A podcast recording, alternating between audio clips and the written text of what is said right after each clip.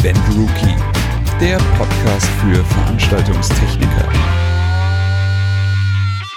Herzlich willkommen zu Folge 5 der dritten Staffel des Event Rookie Podcasts. Jetzt mit neuem Intro. Wer den Unterschied gemerkt hat, äh, dem gratuliere ich. Wunderschönen guten Tag, meine Lieben und so weiter. Hallo Joel. Ist dir auch so warm wie mir? Es ist brutal. Aber es waren ja jetzt ein paar Unwetter. Ja. Ich glaube, es hat jetzt kein Festival oder so getroffen. Also ich habe zumindest noch nichts davon gehört. Aber so richtig Abkühlung hat es auch nicht gebracht, muss ich sagen. Das stimmt. Ich habe von einem Todesfall gehört, allerdings ist derjenige schon beim Warten auf den Einlass kollabiert. Ähm, okay. Ja, ich Ja. habe auch von einem Toten gehört, auf dem Festival, wo ich gerade war. oh, okay. Ja. Wo hast du davon gehört? Also auf welchem? Oh, ich war, wo warst du denn? Ich war beim Sputnik Spring Break. Ja, ich glaube, das war das. Ja, genau. Da Aber oder war doch so, dass der quasi, der, der war seit Mittwoch da und Freitag ging's los und ist da quasi schon am Eingang ähm, beim Warten. Ach so, ne, das muss ein anderer gewesen sein, weil bei beim Sputnik ist auch am also am Mittwoch jemand da schon gestorben. Also man weiß immer noch nicht warum. Also ich habe zumindest nicht mitbekommen, warum. Ähm, aber dem ging es irgendwie nicht gut. Dann kam er zu den Sanitätern und dann ist er halt irgendwie ja zusammengebrochen und dann konnten sie ihn leider nicht mehr wiederbeleben. Ja, fand ich in den Medien schon wieder schwierig aufbereitet. Ich glaube, es war derselbe Fall, weil die haben dann also Bilder gezeigt von einem Festival mit enddunklen Wolken. Da denkst du halt, okay, da wird einer vom Blitz getroffen oder vom Zelt erschlagen. Und ja, Ja, genau, Okay. das weiß man eigentlich nicht. nee. Aber das ist echt verrückt. Ich habe auch jetzt heute gelesen, dass es da irgendwie zusätzlich noch zwei oder drei Schwerverletzte gab. Wegen einer Verpuffung, weil die äh, eine Gaskartusche am Brenner, ah, hier an ihrem Campingkocher tauschen wollten. Und da gab es da eine Verpuffung und äh, ja, Boah. dann äh, sehr schwere Verletzung. Also sehr heftig, wie gesagt, man kann nur hoffen, dass es in der Saison jetzt nicht noch so weitergeht in der Festivalsaison, weil die hat ja gerade erst äh, begonnen sozusagen. Aber naja. Tja, Stimmt. Ich will kurz demonstrieren, äh, was ich hier alles für guten Ton tue. Ich mache jetzt einmal kurz den Ventilator, der mich sonst eigentlich den ganzen Tag kühlt, an. Hört ihr das? So das, ist, das geht ja gar nicht. So, jetzt mache ich es wieder aus, nur für euch. Du bist so gut zu unseren Zuhörern. Ach, dafür Ja. lieben sie dich doch alle. ja, die sind froh, dass sie mich nicht riechen müssen. Und sehen. Ups, habe ich das jetzt gesagt? Das tut mir so leid. Naja, ist ja ein valider Punkt. Ach Mann. Nee, aber ist, äh, wie gesagt, ich äh, jetzt quasi mein, mein erstes Festival für diese Saison und das geht jetzt auch Schlag auf Schlag dann weiter. Freue ich mich drauf, sind ein paar schöne Dinger dabei. Wird es dann wieder zu lesen und zu hören geben in unserer Festival-Spezialausgabe, die es mal wieder, ich glaube, Oktober geben wird. Und genau, bis dahin gucken wir mal, was sonst noch so auf uns zugerollt kommt. Sehr gut. Ja, ich hatte ja vor kurzem auch hier bei uns im Podcast äh, das Interview zum Thema Versicherung und so sehe ich mittlerweile öffentliche Veranstaltungen auch schon wieder mit ganz Ja. anderen Augen. Ich war jetzt ähm, nur ganz kurz äh, bei den Gartentagen in, in Fürstenfeldbruck und da war halt auch ein wahnsinniger An, ähm, Ansturm von Leuten und die hatten halt auch ähm, Wiesen geöffnet, um da die Leute parken zu lassen. Da dachte ich mir auch so, oh, das vertrocknete Gras ist aber ein bisschen hoch, um da mit den Autos drauf zu fahren. Ja. Ja, das ist halt wieder so ein Ding, ne? solange es, solange es gut geht, geht's gut, aber wenn dann mal irgendwas passiert, dann ist plötzlich das Geschrei groß. So ist es. Ja, wie du gerade schon sagtest, Unwetter, gut, da ist keiner vorgefeilt, da müssen sie halt dann aufpassen, dass, dass äh, sie wirklich äh, Wetterdienste dafür bezahlen, dass sie rechtzeitig die Leute wegkriegen. Ja. Obwohl das ja wirklich so schnell gehen kann. Also so ein Unwetter, das ist wirklich äh, fast schon wieder faszinierend, wie schnell sich sowas zusammenbraut, heftig runterdonnert und dann auch genauso schnell wieder weg ist. Ähm, aber wie gesagt, auch da können wir natürlich jedem äh, nur unsere letzte äh, Podcast-Folge empfehlen, wo wir mit dem Christian Reit über das Thema Versicherung und so weiter geredet haben. Ich meine, natürlich ist es schlimm, wenn es soweit kommt, aber es gibt zumindest genügend Möglichkeiten, sich wirklich vorher davor zu schützen oder zumindest abzusichern. Zu schützen kannst du eh nicht, aber wie gesagt, zumindest kannst du dich davor absichern, damit dann der Schaden nicht noch höher wird, zumindest für einen Veranstalter, als er eh schon ist. Ja. Gut, aber es gibt ja auch andere Dinge, die man im Sommer tun kann. Äh, du hast quasi die äh, Kategorie, die wir zuletzt im Heft eingeführt haben, äh, weitergeführt und genau. hast dafür eine Aktivität getätigt, die man gerne im Sommer macht. Du warst auf einem Kreuzfahrtschiff. genau, ich war, um genau zu sein, auf zwei Kreuzfahrtschiffen, nämlich einmal auf der Aida Perla und einmal auf der Mein Schiff äh, 5 von TUI Cruises. Und äh, genau, wie du schon gesagt hast, ähm, geht es im Endeffekt ja um unsere wundervolle Serie Wie geht es weiter nach der Ausbildung, ähm, wo wir einige Wege aufzeigen, was man so machen kann nach der Ausbildung, weil da gibt's ja ja, mittlerweile sehr, sehr viele Wege. Das haben wir im letzten Podcast sozusagen schon mal kurz thematisiert, wo wir auf das Thema Selbstständigkeit eingegangen sind.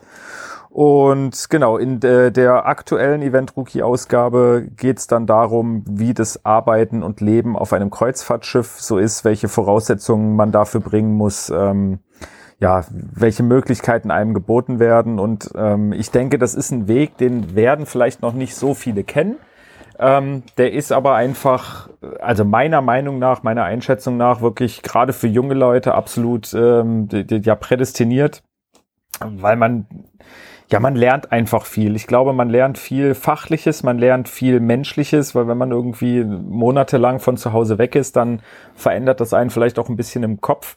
Und ähm, die Kreuzfahrtbranche boomt wie sonst was. Es kommen immer wieder neue Schiffe und das bedeutet, es werden natürlich auch immer wieder Techniker gesucht ähm, und da vor allem richtig ausgelernte Fachkräfte für Veranstaltungstechnik. Und äh, deswegen ist das halt ein Weg, den man definitiv einschlagen kann oder vielleicht auch sollte, wenn man gerade die Ausbildung beendet hat und äh, ja, vielleicht noch nicht so ganz weiß, was man jetzt machen soll.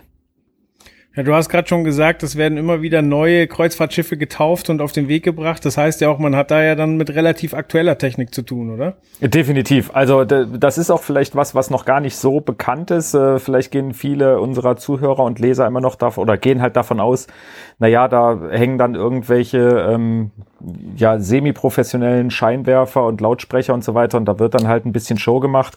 So ist es definitiv nicht. Also da ist wirklich, ähm, da wird richtig Geld reingesteckt, weil auch äh, vor allem jetzt äh, AIDA und, und TUI Cruises sehr, sehr viel Wert auf den ganzen Entertainment-Bereich legen. Also Theatershows und äh, ja, Discos, Partys und so weiter.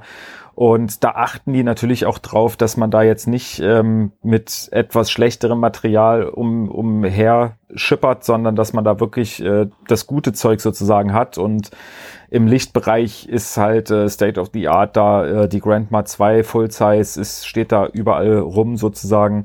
Ähm, bei den Scheinwerfern sind's Martin bei Hamann und Clay Pucky Geräte. Im Audiobereich setzt man auf, auf Meyer Sound D&B und auf äh, DJ-Pulte. Also man hört da schon, das ist wirklich, das sind halt wirklich die Marken und die Geräte, die man auch auf großen Tourneen findet und so weiter.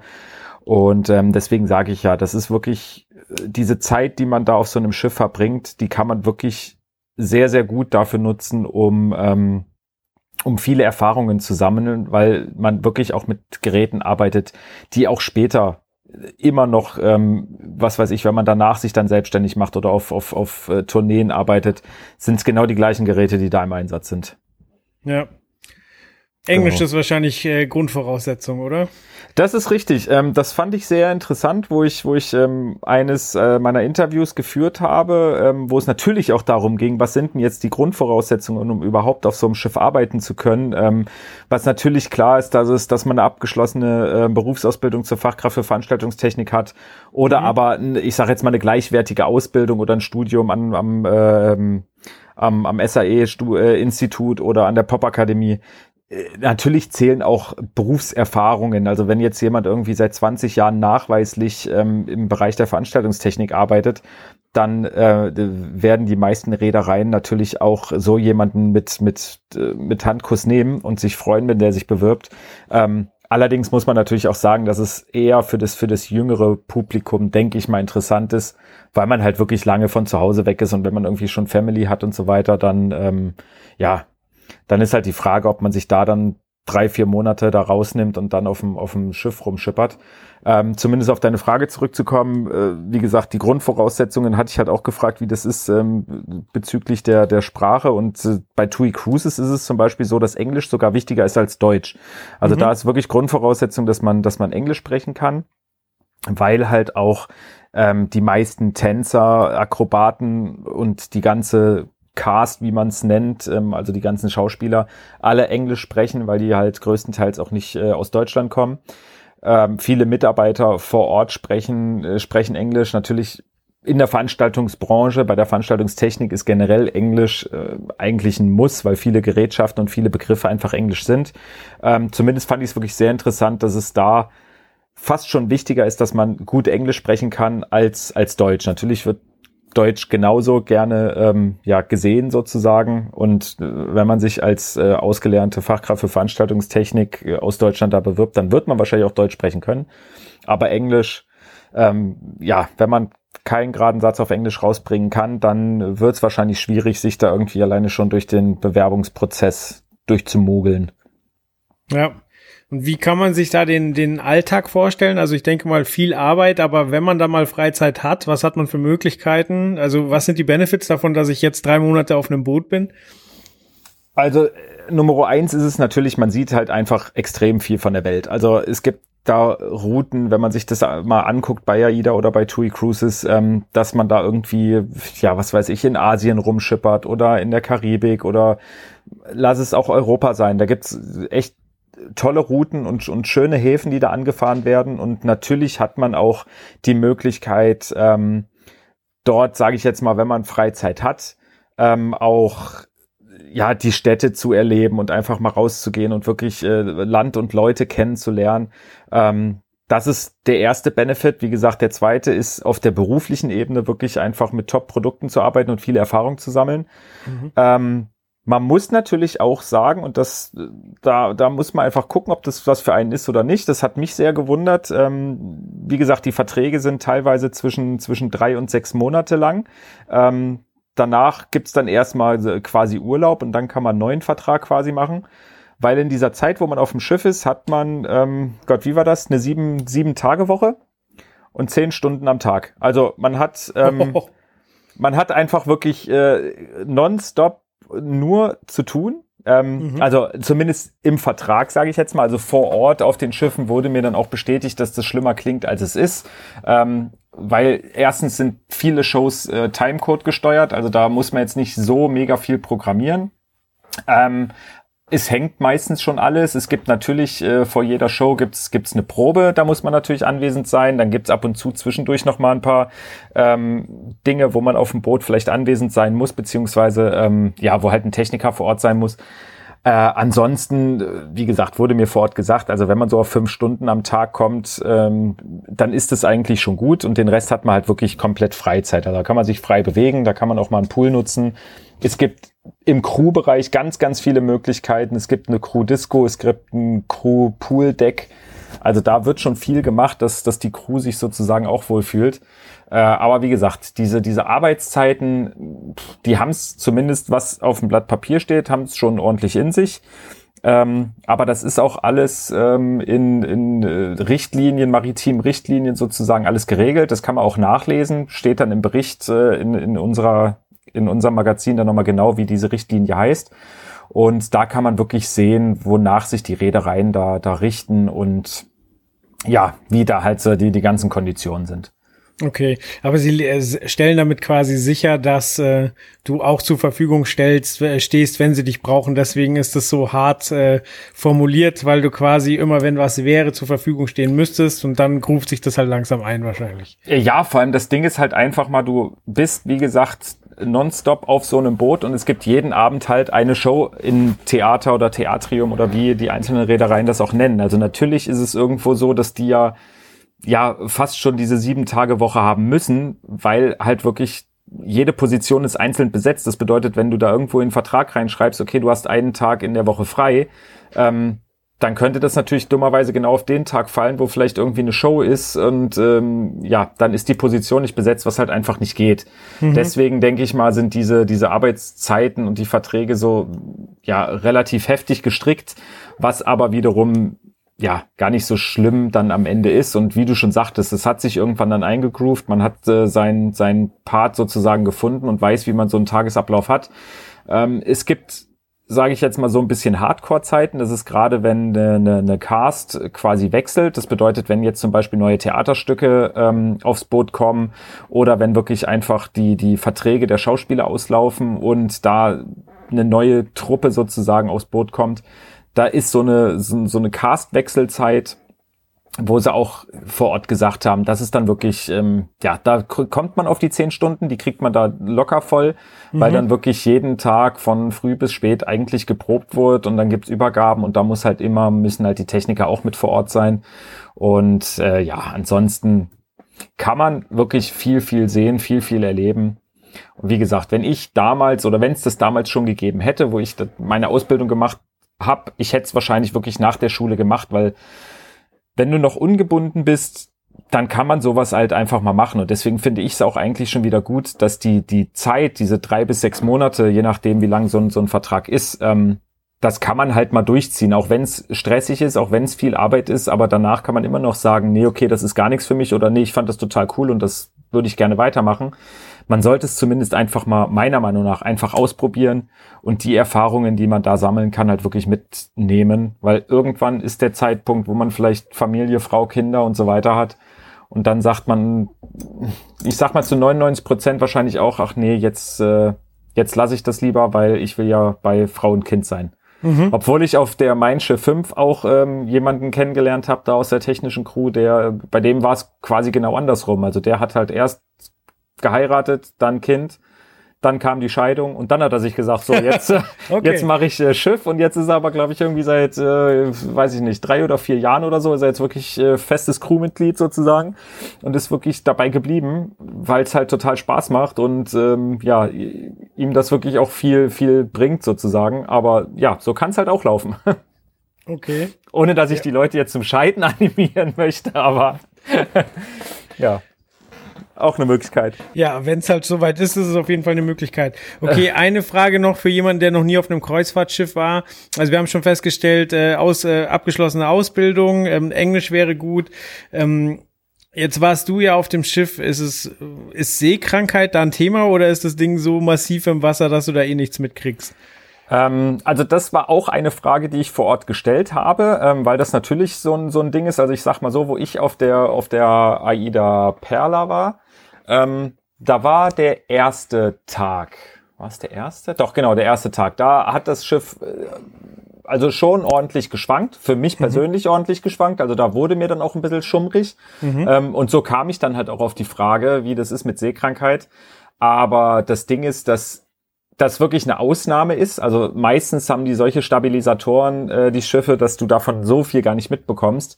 Dann ist es natürlich so, dass du auf so einem Kreuzfahrtschiff ähm, auch ein komplett ausgestattetes, fast schon Krankenhaus hast. Also du kannst da auch mal zum Arzt gehen und sagen, hier, mir ist gerade wirklich schlecht und dann kriegst du halt eine Tablette gegen Seekrankheit.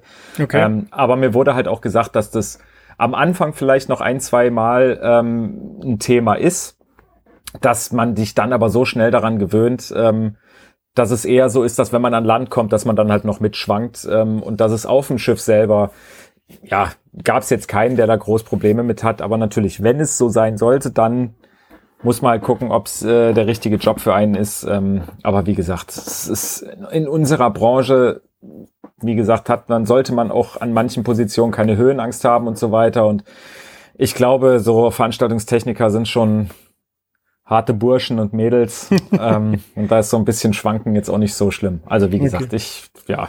Es ist ja krass, dass das umgekehrt auch funktioniert. Ich will nicht an Land, das ist immer so übel.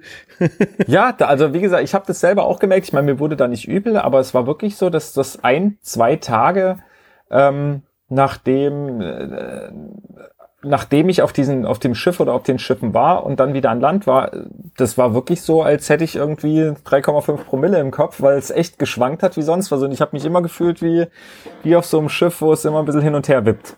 Interessant. Ja, das Sehr ist, äh, cool. äh, das, das Gehirn ist da schon echt gemein. Also es war auch ähm, auf der, auf der Mein Schiff, war es ein bisschen gemeiner. Da hatte ich, da hatte ich eine Innenkabine ähm, zur Verfügung gestellt bekommen. Also du hast halt wirklich überhaupt gar kein, kein Fenster oder irgendwas gehabt. Mhm. Kein Horizont, mit dem du abgleichen kannst. Genau so ist es. Und das war halt auf der, auf der AIDA Perla, da, da war es äh, eine Balkonkabine, also da konnte ich wenigstens rausgucken und konnte mir den Horizont anschauen. Da war das noch alles in Ordnung. Mhm. Aber wie gesagt, nach der Mein Schiff, da hat es wirklich gedreht im Kopf. Okay.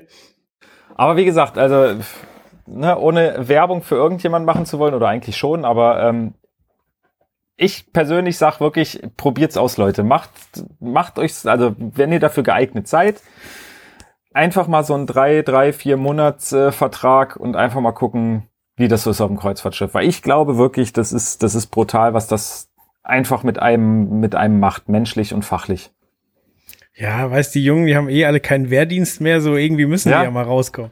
Ja, das ist es. Und wie gesagt, ich meine, eine Selbstständigkeit zum Beispiel kannst du immer. Das ist, äh, da kannst du auch vorher, was weiß ich, wo gearbeitet haben.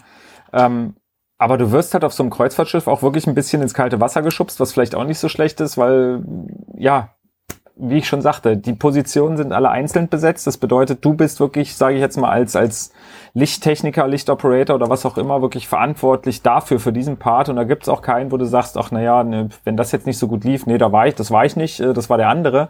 Sondern nee, du bist es. Und wie gesagt, da kann man wirklich lernen, wie Programmierung funktioniert, wie ein Timecode funktioniert, wie man mit den Gerätschaften umgeht, wie man mit einer Grandma umgeht.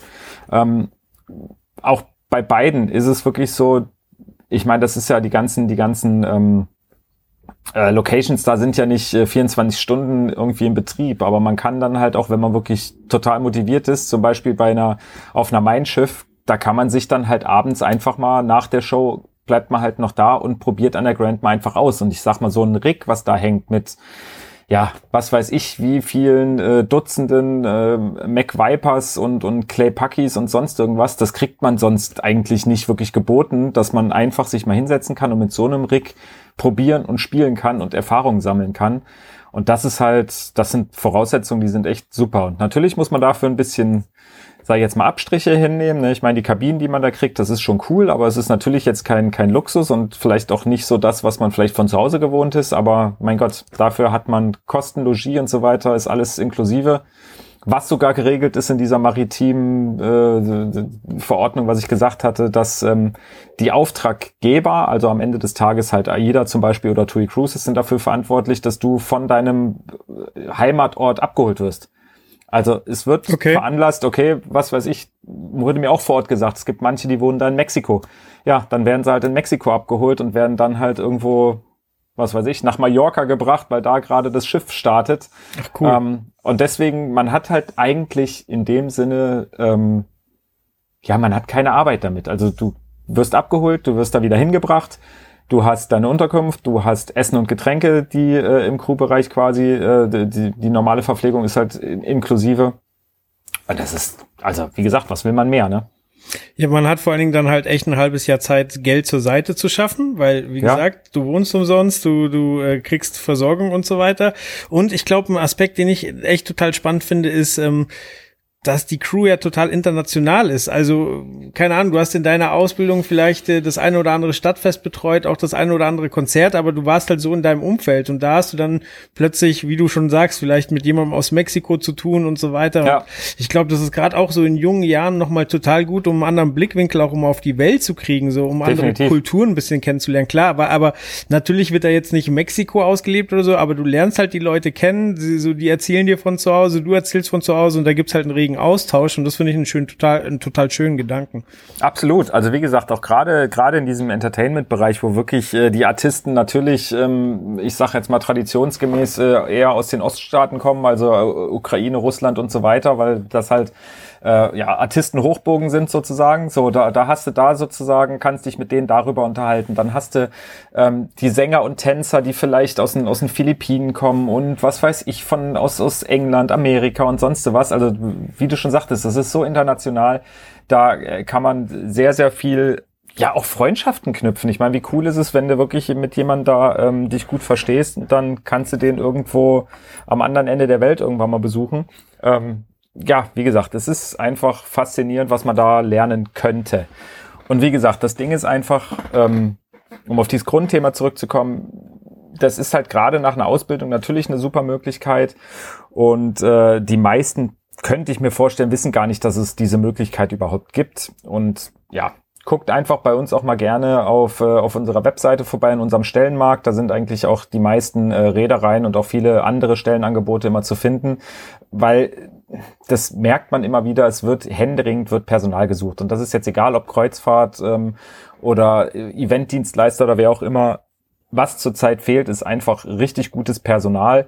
Und deswegen suchen auch sehr, sehr viele. Und ja, wenn man irgendwie keine Lust auf Selbstständigkeit hat oder sich denkt, ach na ja, so eine Festanstellung ist auch was Cooles, ähm, dann guckt einfach mal unter www.eventrookie.de da unterm Stellenmarkt. Wie gesagt, da ist eigentlich fast monatlich haben wir neue Stellen da drauf und ähm, ja, auch die großen Reedereien sind da, wo man einfach mal sich durchklicken kann.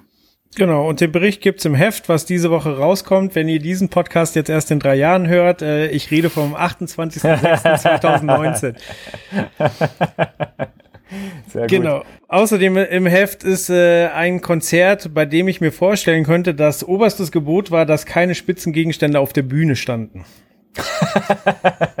Jetzt kommt's. Und zwar warst du bei Florence and the Machine. Ja. Und ich habe die gute Frau einmal live gesehen und kann mich noch erinnern, dass sie meistens barfuß war. War das diesmal ja, auch so? Äh, absolut, ja. also Leute, wie gesagt, guckt euch das Heft an, guckt euch die Fotos an und äh, wenn ihr irgendein Foto entdeckt, wo Florence Schuhe anhat, schneidet es euch aus, hängt es irgendwo hin, weil das ist eine Rarität. nee, der, der, wie gesagt, bei dem Konzert war sie auch barfuß. Okay. Ja. War, warst du auf der Bühne zum Fotografieren? Also vor dem Konzert? Ja. Waren da irgendwelche welche äh, Marker, Markierungen drin? Weil sie hat ja meistens auch die Augen zu. Ich weiß gar nicht, wie die schafft, nicht von der Bühne zu fallen. Nee, Marker war, also natürlich waren die normalen äh, Positionsmarkierungen, die man ja so gut wie immer findet, aber ansonsten war da, war da nicht viel zu, ja, zu sehen, zu entdecken. Okay. Ich glaube, sie hat einfach ein wahnsinniges Gefühl für eine Bühne. Ähm, weil auch wie wie die da ja rumspringt und rumläuft und macht und tut und äh, wie du schon sagtest oft auch die Augen zu hat ähm, ich glaube das ist einfach sie ist dann so in ihrem in ihrem Ding drinne ähm, dass sie da auch genau weiß okay wie breit wie wie tief und so weiter ist jetzt die Bühne damit ich hier nicht runterfalle also irgendwie scheint sie da ein gutes Gefühl für zu haben ja, und macht ja auch Eindruck. Also bei mir ist es jetzt schon Jahre her, vielleicht sogar zehn Jahre. Ich kann mich an kein bisschen Show mehr erinnern, aber ich weiß noch, wie sie aufgetreten ist. Also sie hat schon eine krasse Bühnenpräsenz. Absolut, ja. Also das ist, ähm, ja, ich bin da so ein bisschen hin und her gerissen. Auf der einen Seite ja, gebe ich dir vollkommen recht. Das ist schon abgefahren, wenn dann, wenn die Lieder sozusagen ja, während sie performt, ähm, hat sie einfach eine krasse Präsenz. Dazwischen, mhm. wenn sie irgendwie Ansagen macht und dann das schüchterne Mädel mimt. Ähm, dann nicht. Ah, da weiß ich nicht immer, ob das so äh, so brutal ehrlich ist äh, oder ob das halt auch so ein bisschen mit zum zum Image gehört oder zum Image erschaffen gehört. Ähm, aber ja, sie hat auf jeden Fall, also das das ganze Ding hatte halt irgendwo was. Dieses ganze Konzert. Ähm, hatte auch eine ganz eigene Dynamik und einen ganz eigenen Vibe, muss ich sagen, was bestimmt auch mit an der an der Show lag, an der Lichtshow und so weiter, weil es halt einfach mal was komplett anderes war. Okay. Es war äh, also komplett nicht bunt, da war da war kein kein einziger ähm, bunter bunter Lichtbeam zu sehen, sondern ich glaube, es waren zwei oder drei Farben. Ähm, hat auch der der Lichtdesigner dann im Interview ähm, erzählt. Also wer es genau wissen möchte, einfach nochmal nachlesen im Bericht. Ähm, und das hat halt einfach zu dieser Musik gepasst. Aber es war halt, wie gesagt, was anderes als sonst. Okay, krass. Aber ich mag das, wenn es so aufs, aufs Wesentliche runtergebrochen ist. Also entweder finde ich es halt total toll, wenn es halt richtig, richtig äh, knallt. Knallt, genau. Ja. Oder ja. wenn halt jemand aus wenig sehr, sehr viel macht ja. und dann halt äh, das äh, total reduzierte, finde ich auch gut. Also ja, gebe ich dir recht. Also was ich, was ich immer richtig, richtig gut finde, ist, wenn jemand halt einfach nicht viel zur Verfügung gestellt bekommt und daraus eine große Show machen muss. Mhm äh, was in dem Fall jetzt natürlich nicht so war, sondern er hat, der Lichtdesigner konnte natürlich, hätte aus den Vollen schöpfen können. Ähm, wie gesagt, es hätte aber zu der Musik einfach nicht gepasst, die ja wirklich eher so ein bisschen natürlich ist, äh, zurückhaltend und so weiter. Und ähm, da ist es natürlich dann cool, wenn man wirklich so eine Show aufbauen kann mit drei Lichtstimmungen, wenn es hochkommt, ähm, ein bisschen Gobo-Projektion, aber bloß nicht zu viel. Und ähm, das einfach so ein komplett stimmiges Gesamtkonzept aus äh, sehr, sehr naturbelassener Videotechnik, sehr, sehr naturbelassenes äh, Setdesign, weil da halt alles aus Holz äh, hergestellt wurde. Ähm, und dann natürlich auch dieses naturbelassene ähm, Lichtdesign mit, äh, ja, wie gesagt, Roséfarben und irgendwie so, so einem leichten Ember, also wirklich ganz, ganz dezente Farben. Okay. Ja. Ah, Nachhaltigkeit. Die Band, die wird noch groß rauskommen. ja, total, genau. Ja. Elf Trucks oder wie viel es waren. Mega nachhaltig läuft. Schön. Schön. Ja, aber jetzt hast du gerade schon kurz äh, die, die Videotechnik angesch äh, angeschnitten. Was war denn da geboten? Ähm, das war auch echt interessant, auch wenn's also ich war am Anfang ein bisschen, ich kam in die Halle rein und habe gesehen, okay, auf der Bühne gar keine Videotechnik, also da ist nix, äh, nur links und rechts halt äh, die die klassischen IMAX, ähm, also zwei Leinwände, zwei zwei Projektoren und das war's. Mhm. Und ähm, ich hatte halt am Anfang das erste Interview hatte ich geführt mit dem ähm, Sam O'Ridden, wer der, das war der der äh, ja, Lighting Director, der sich um die Lichttechnik gekümmert hat.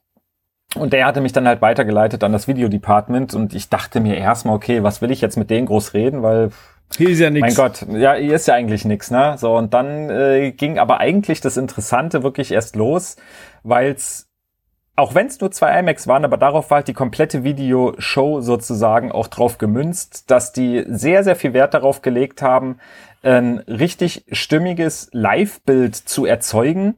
Ähm, und äh, sowohl die Kameraschnitte als auch dieser, dieser, dieses ganze Feeling ähm, halt so auf das Komplettdesign, also das komplette Touring-Design hin zu konzipieren, ähm, dass sie dafür einen, wie hieß er? Der eine war der Video Director und dann noch der Live Video Photo Director, also wow. der quasi wirklich dafür zuständig war, einfach zu sagen, okay, so und so muss jetzt das Bild aussehen oder ähm, das Kamerabild und der andere hat es dann halt geschnitten. Okay. Ähm, das war schon sehr, sehr ähm, krass, das Interview. Ähm, weil sowas hatte ich vorher auch noch nicht so erlebt, weil klar, sonst hast du halt die Videotechnik, da kümmert sich einer, sage ich jetzt mal, um den Medienserver-Inhalt und ähm, das, was halt die Visuals sind, die rausgehen. Der andere kümmert sich um, um Live-Bild und ähm, das, was halt auf die IMAX kommt, aber dass die dass zwei Personen sich oder ja eine ganze Videocrew quasi komplett darum bemüht, äh, ein cooles Live ja, Live-Ding auf diese IMAX zu bringen, das habe ich äh, so ehrlich gesagt noch nicht erlebt und das war, das war echt interessant und dafür hatten sie halt auch wirklich viel Technik, viele Kameras natürlich auch mit, mit dabei. Ähm, ja, um da eine, eine schöne Videoshow, aber reine Live-Videoshow zu produzieren, weil es war null Komma gar kein vorproduzierter Inhalt vorhanden. Okay. Für diejenigen von euch, die im Thema nicht so drin stecken und denken, wie klein war denn bitte diese Bühne? Also es geht nicht um Apple-Computer, wenn der Simon von IMAX redet. ja. ja, ich habe auch echt, äh, wie gesagt, diese das iMac ist ja, also viele kennen den Begriff oder wissen, ne, da hat man halt schon mal gehört. Ja. Ähm, selbst ich musste erst, glaube ich, vor ich glaube, das war vor, weiß ich nicht, drei, vier, fünf Monaten erstmal lernen, wie man iMac überhaupt schreibt, weil ich vorher das auch immer falsch geschrieben habe, weil, mhm. weil man findet dazu auch nicht wirklich was im Internet oder so. Ähm, genau, also iMac wird äh, meines Wissens nach IMAG geschrieben und sind, wie gesagt, die äh, das bezeichnet im Endeffekt die Leinwände oder LED-Wände, was auch immer, die links und rechts neben der Bühne platziert sind, ähm, ja, um sozusagen das, das Bühnengeschehen etwas vergrößert darzustellen. Ja. Genau. Und du hast dazu, glaube ich, noch die, die, eine offizielle Beschreibung gefunden, oder? Genau, also iMac ist die Abkürzung für Image Magnification. Und da geht's quasi, da, quasi darum, ähm, einem Publikum, das vielleicht weiter entfernt ist, ähm, Gesichter nah ranzubringen. Und ähm, also quasi mit einer großen, mit einer großen Linse, quasi auf große Entfernung Gesichter ranzuholen. Also beim Sport zum Beispiel auch ein Quarterback, jetzt beim Football, dass man äh, auf die LED-Wände beim Sport ähm, sein Gesicht sieht, obwohl der ja eigentlich hunderte Meter weg ist.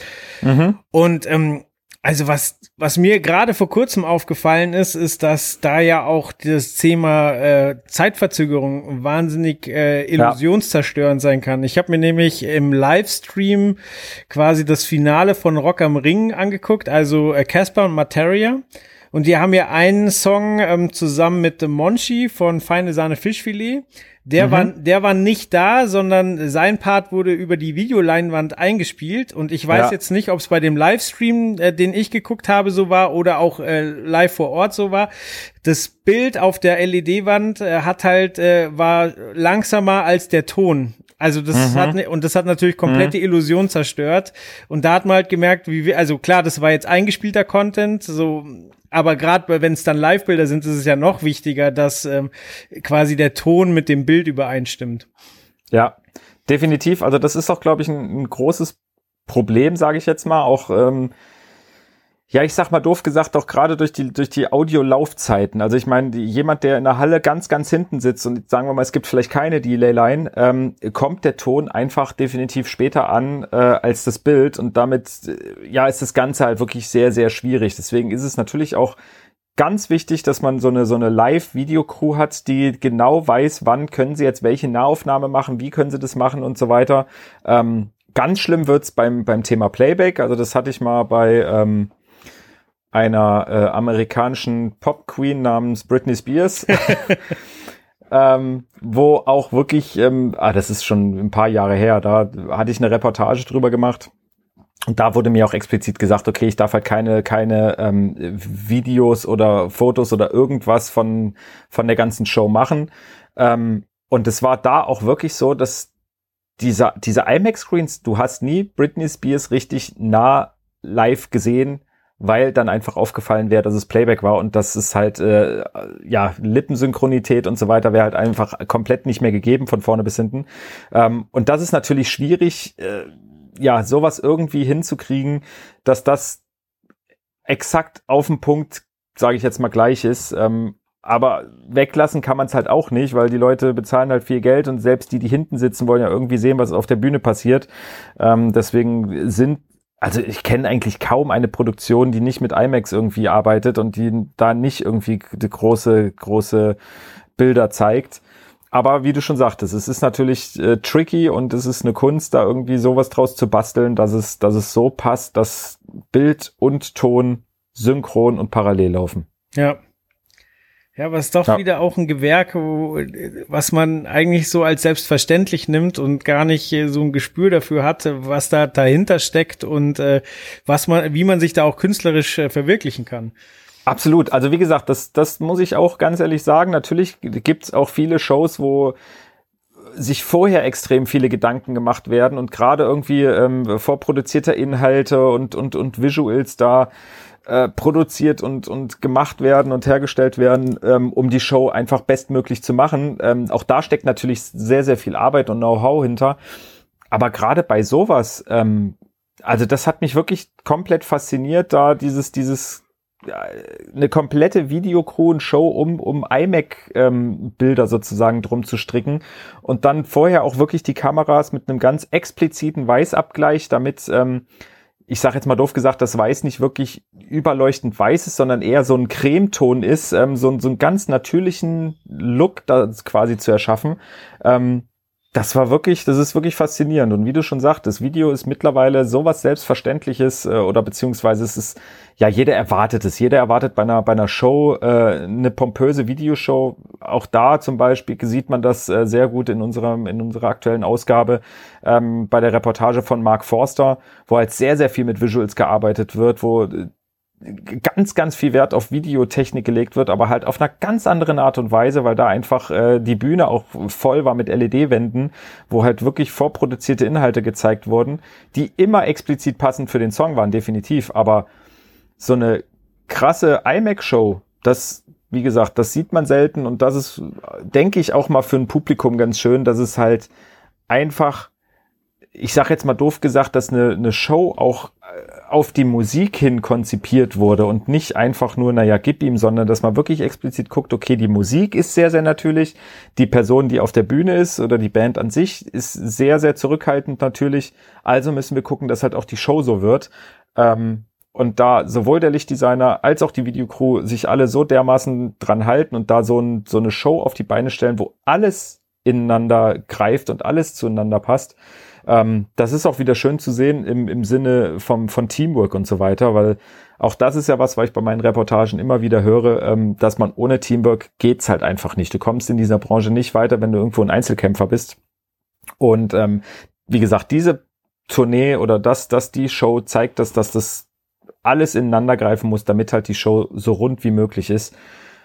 Und genau, deswegen, wie gesagt, auch nur diese drei, vier Farben da beim Lichtdesign, deswegen auch dieser sehr natürliche Look bei den, bei den IMAX und alles nicht wirklich überkandidelt. Ja, mir fallen da gerade noch zwei andere Beispiele ein, ähm, zum Beispiel ähm, Jamiroquai, wo ich war, da wurde ja auch sehr viel mit äh, Video gearbeitet und mhm. da war ja die Vision quasi, er will, er will das alle, alles futuristisch haben, aber quasi so, wie er sich die Zukunft als Kind vorgestellt hat. Es sollte also ein 70er, 80er Jahre Trash-Zukunftsszenario werden.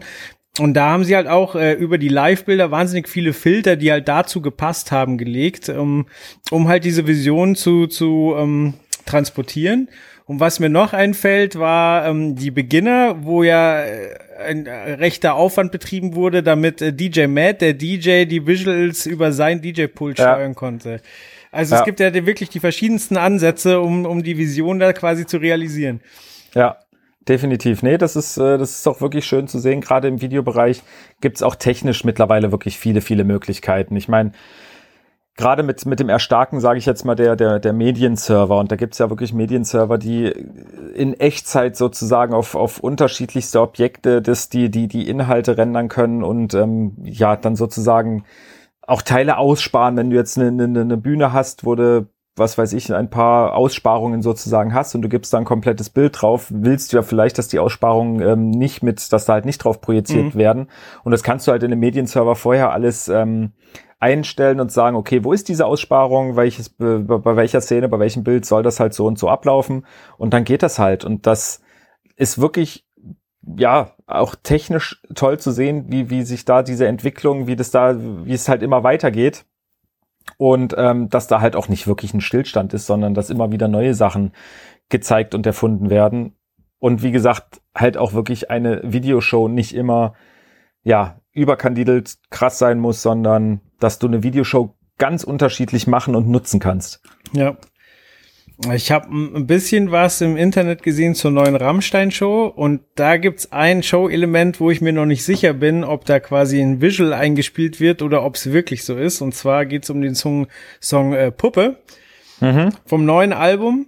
Und äh, da ist es bei der Live-Show so, dass die da einen überdimensionalen Kinderwagen haben quasi den Till Lindemann vor sich hinschiebt und ähm, dann hat er ein, ein, Headset, sieht so ein bisschen aus wie so ein Cyborg-Headset, wo halt an einer Seite eine Kamera, eine Kamera ist.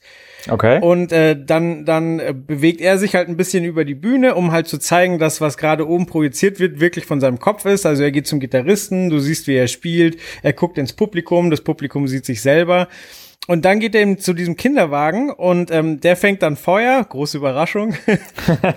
und dann guckt er aber mit dieser Kamera rein und dann ist da ein völlig gestörtes, brennendes Baby-Puppending drin.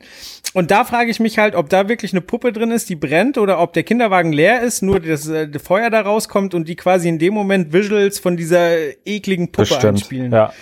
Ich denke zweiteres. Also ich könnte mir vorstellen, dass das äh, bühnentechnisch natürlich alles machbar ist und alles möglich ist.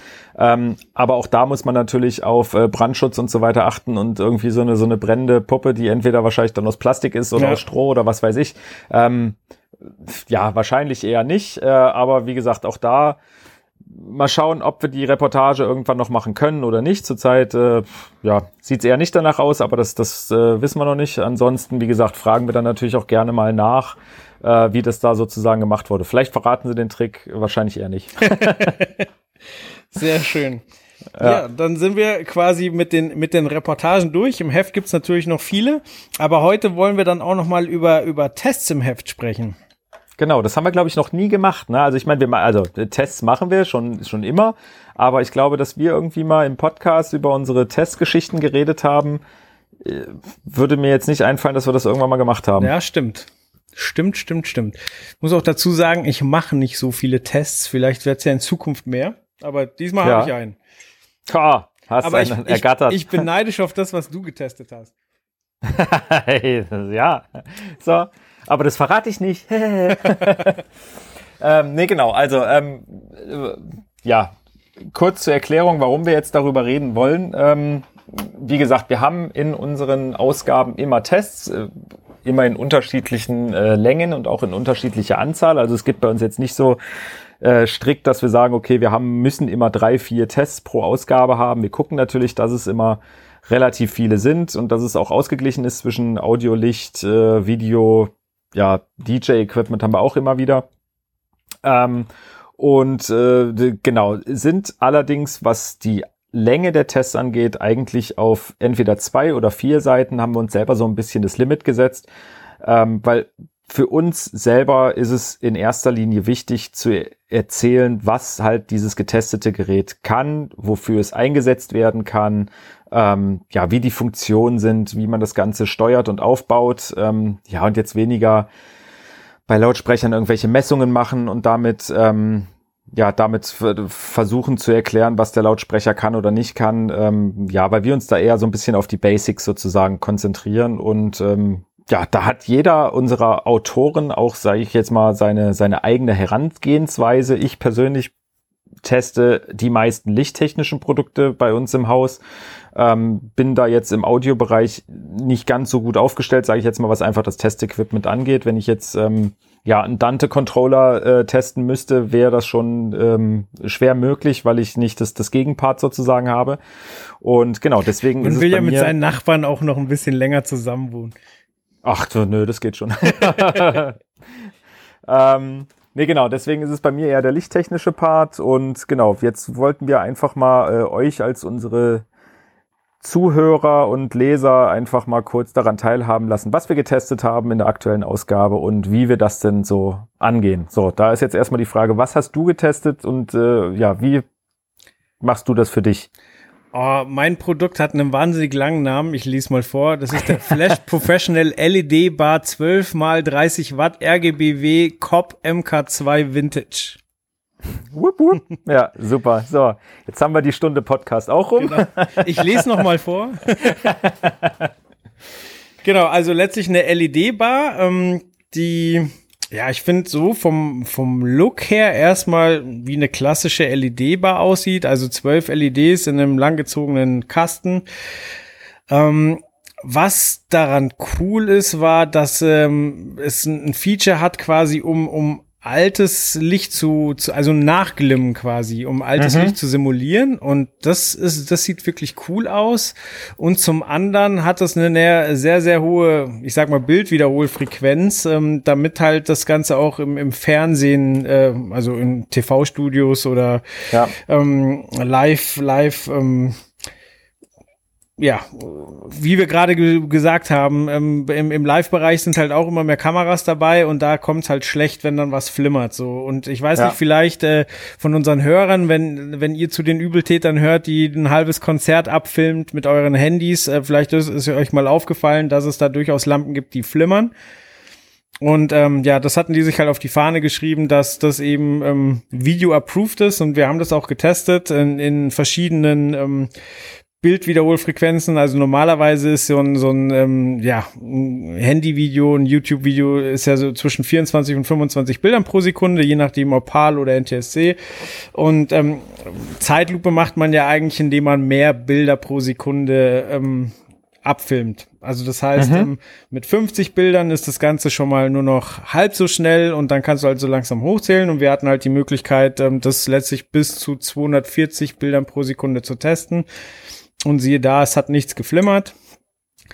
Und ähm, ja, das ist halt dann schon cool. Also das ist halt was, was man direkt testen kann und äh, wo Ja. man direkt ein Ergebnis hat, ohne dass man jetzt irgendwelche Zahlen äh, hinterm Komma genau ausgewertet hat, sondern man kann halt testen, okay, ich filme das Ganze, ich gucke mir das Video an, flimmert's, nein, okay, ich kann wirklich sagen, dass äh, das Feature, was da versprochen wird, wird auch gehalten. Und Ja. ich denke generell bei unseren Tests ist es halt so, dass wir ähm, versuchen zu vermitteln, für, für wen ist das Gerät gedacht, ähm, kann es das, was es versprochen hat und ist das Preis-Leistungs-Verhältnis in Ordnung? Ich glaube, so versuchen wir ähm, ein bisschen einzuschätzen, ob ein Produkt für jemanden was ist oder nicht.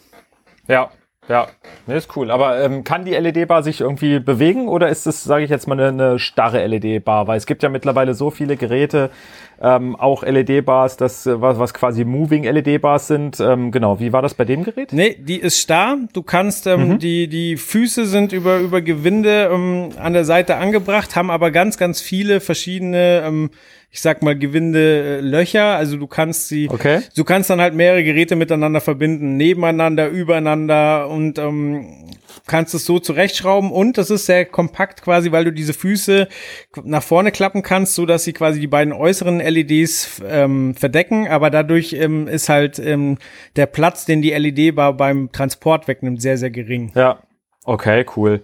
Würdest du jetzt sagen, das ist ein Gerät, was, was eher ein Effektgerät ist oder mehr so, ich sag jetzt mal Deko, womit man halt irgendwie Fassadenvorhänge oder sonst was, ähm, ja, beleuchten kann? Sowohl als auch, würde ich sagen, weil du kannst es wunderbar in dein, dein vorhandenes Setting integrieren. Also sie achten auch darauf, dass es, äh, also es gibt Möglichkeiten, die Farben der LEDs nochmal anzugleichen, so dass es wirklich mit dem vorhandenen Material ähm, übereinstimmt, farblich. Okay. Ähm, ja, aber du kannst es, also du kannst es fürs Ambiente nutzen, du kannst es auf die Musik mitlaufen lassen, du kannst, wie gesagt, du kannst das mit in dein in Setting reinbinden.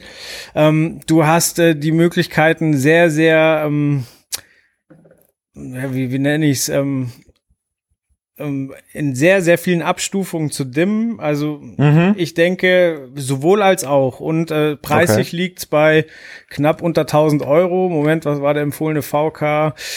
Äh, 849 Euro. Also das ruiniert dich jetzt auch nicht. Ja, sehr cool.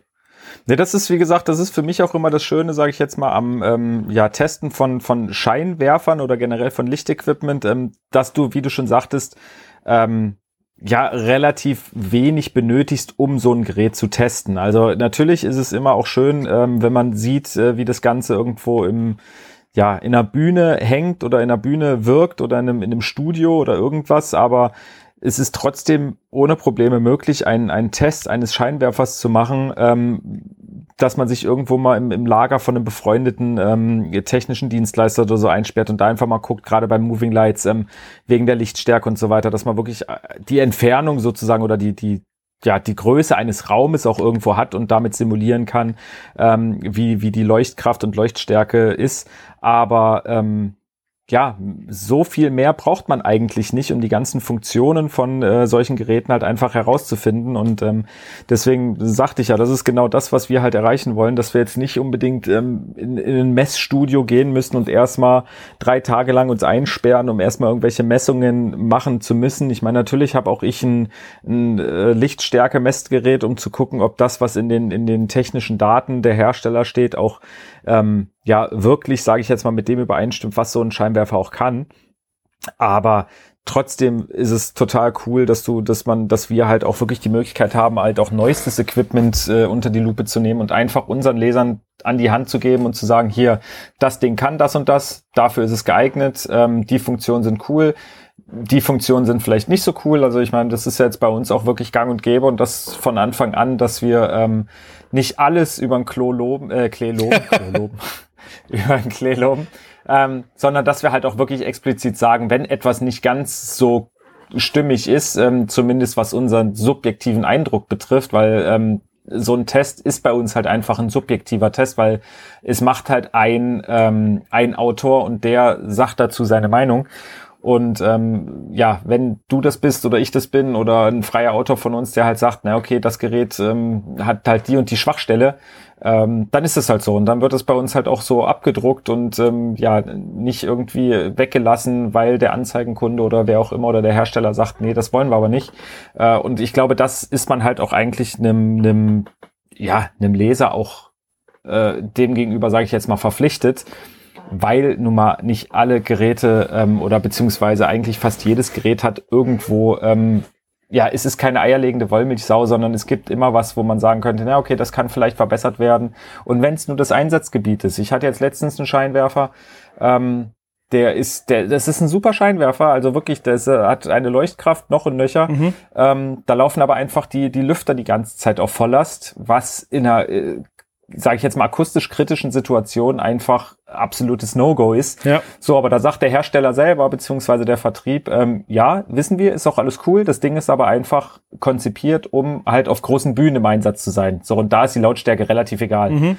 Und da sage ich auch, ja, das ist äh, eine Aussage, damit kann ich leben und das kann man auch so abdrucken. Äh, wie gesagt, dann ist halt äh, der subjektive, negative Eindruck von mir halt einfach, okay, das Ding ist zwar laut, aber ähm, ist auch kein Problem, weil es ist noch nicht mal dafür konzipiert, in einem Theater ähm, äh, zu leuchten oder irgendwas.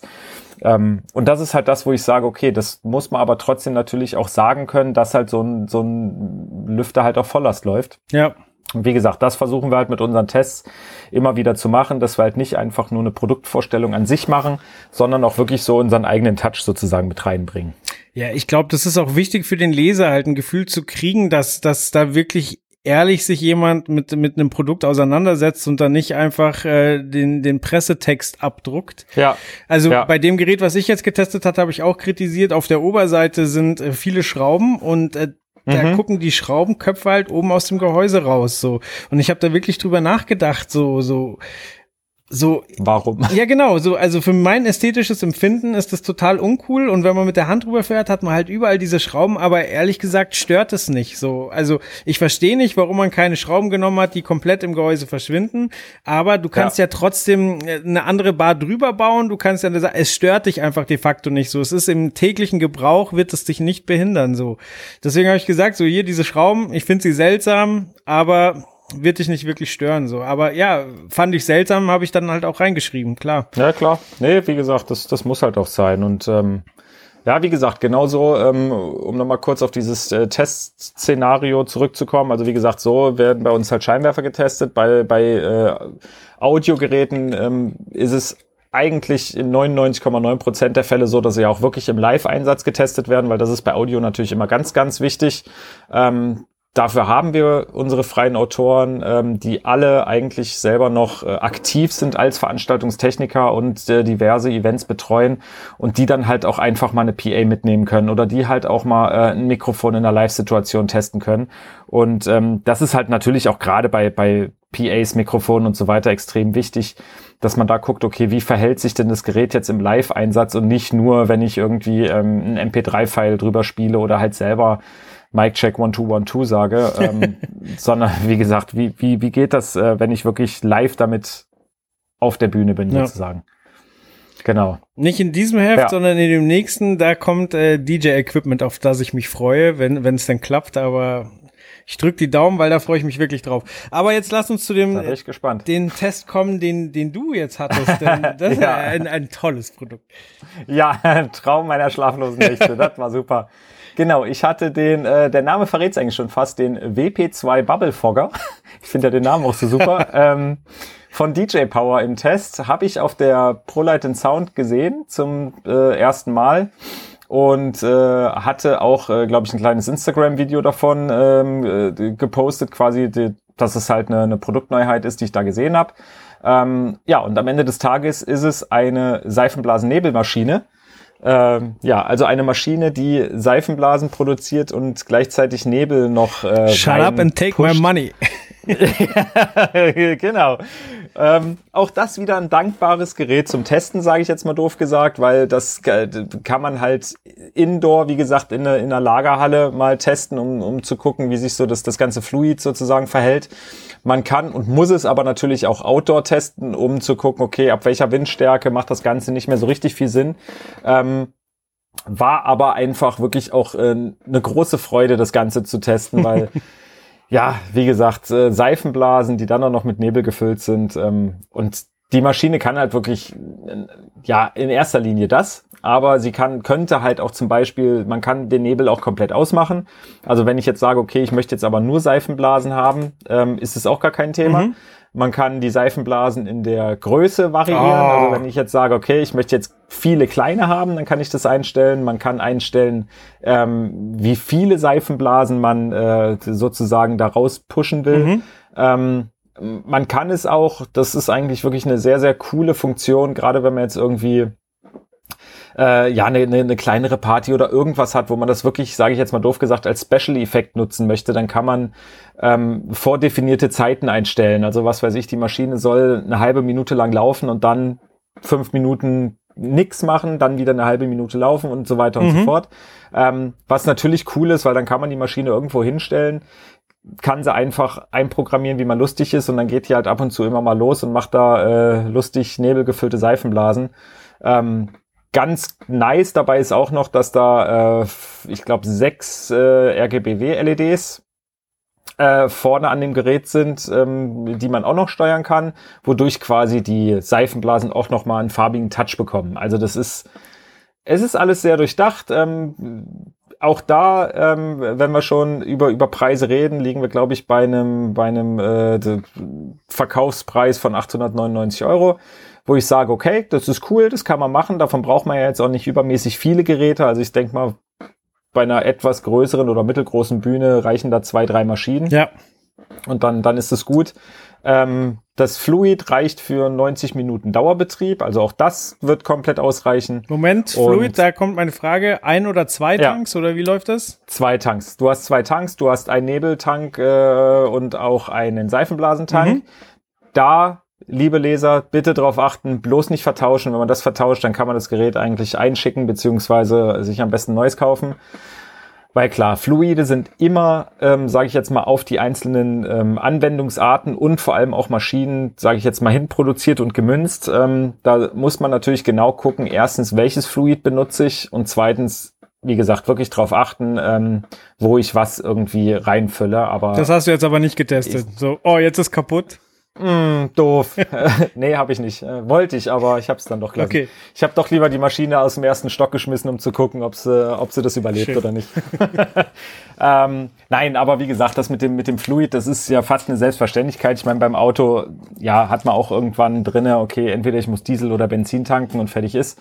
Ähm, was bei der Maschine äh, es ist halt, äh, ich sag mal, es wird halt viel Fluid auch mit, sage ich jetzt mal doof gesagt, ausgespuckt, was dann quasi auf dem Boden landet, was dann natürlich den Boden auch relativ rutschig macht. Also direkt vor der Maschine hat man dann ähm, so ein paar Spritzer vom Seifenblasen und Nebelfluid, ähm, was äh, ja nicht ganz so cool ist, aber was soll's. Ähm, damit muss man dann, sage ich jetzt mal doof gesagt, leben. Und ansonsten, wie gesagt, ist es einfach ein ganz, ganz großer Spaß und ein super Special-Effekt, den man ja eigentlich fast überall gut einsetzen kann. Okay, aber du würdest sagen, das ist der Kritikpunkt, dass ab und an ein bisschen Flüssigkeit nebendran ist. Genau, ja. Mehr, mehr Kritik, glaube ich, hatte ich auch in dem Bericht nicht. Sehr schön. Wüsste ich jetzt gerade nicht. Müsste man, müsste man nochmal nachlesen. Genau, ne, das, äh, das war, das war mein Test für die nächste Ausgabe und äh, genau, natürlich noch, noch äh, das ein oder andere Moving Light, aber ich sag mal, das, ähm, ja, das ist fast schon Standard, dass wir, dass wir ein Moving Light irgendwie in, in jeder Ausgabe haben und äh, ja, da muss man jetzt, glaube ich, hier nicht noch näher drauf eingehen.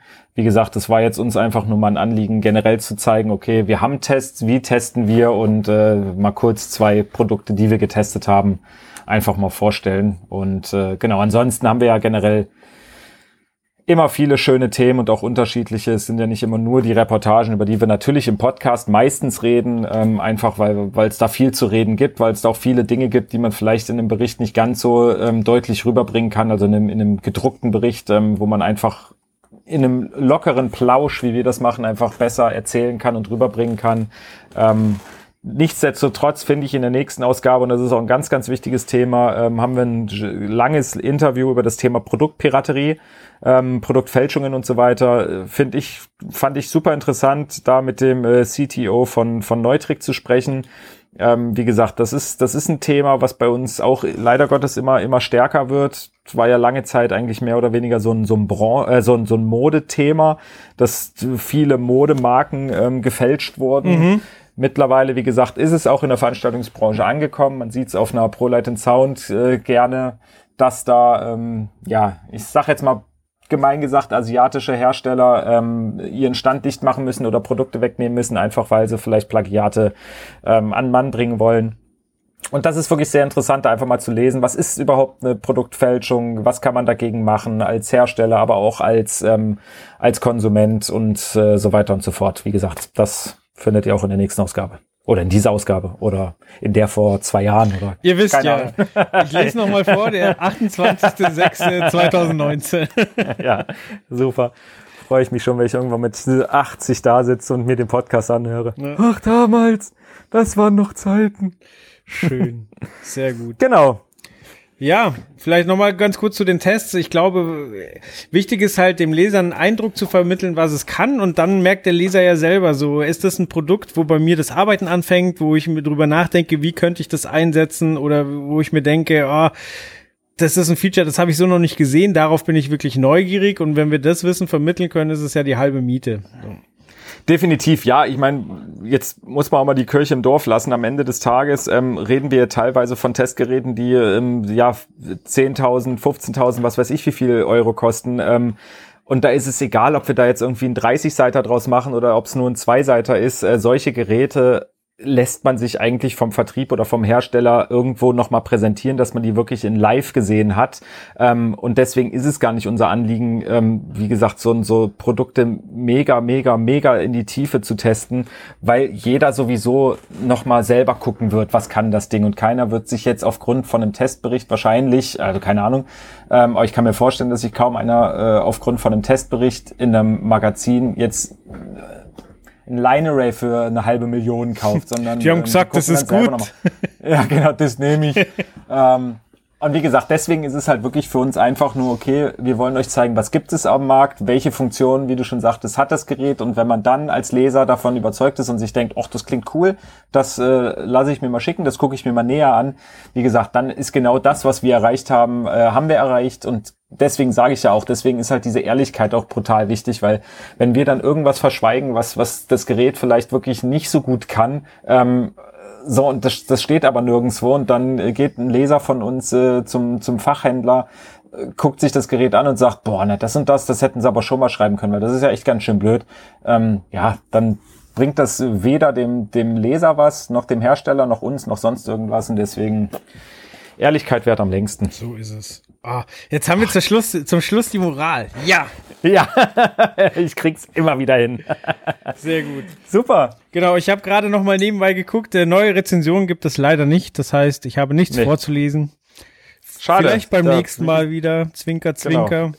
Genau. Ja, wir freuen uns doch immer wieder. Obwohl, na, wir haben auf Facebook haben wir ein paar ähm, ein paar, äh, na, wie heißt es, Nachrichten bekommen. Mhm. Das äh, möchte man ja auch noch mal kurz erwähnen ähm, von Hörern von uns, die uns auf ein paar ja, Themen aufmerksam gemacht haben, die wir vielleicht äh, mal unterbringen können. Und das werden wir auch definitiv machen. Da werden wir bestimmt noch mal den ein oder anderen O-Ton äh, einfangen. Ähm, wie gesagt, wir lesen jede Nachricht. Ähm, wir gucken uns eure Themen auch an, die ihr uns vorschlagt und gucken natürlich immer, wie wir die unterkriegen können. Ähm, wie gesagt, vor allem, wenn es dann darum geht, dass es vielleicht ein, ein Zuhörer ist, den man irgendwo mal äh, trifft auf einer Produktion oder treffen kann und dann wirklich da vielleicht mit ihm einfach über, über genau solche Themen quatschen kann. Genau. Dann, Super. Dann sage ich danke, Simon. Vielen Dank, Joel. Es war mir ein Fest. Und euch danke fürs Zuhören und dann bis zum nächsten Mal. Bis bald. Ciao.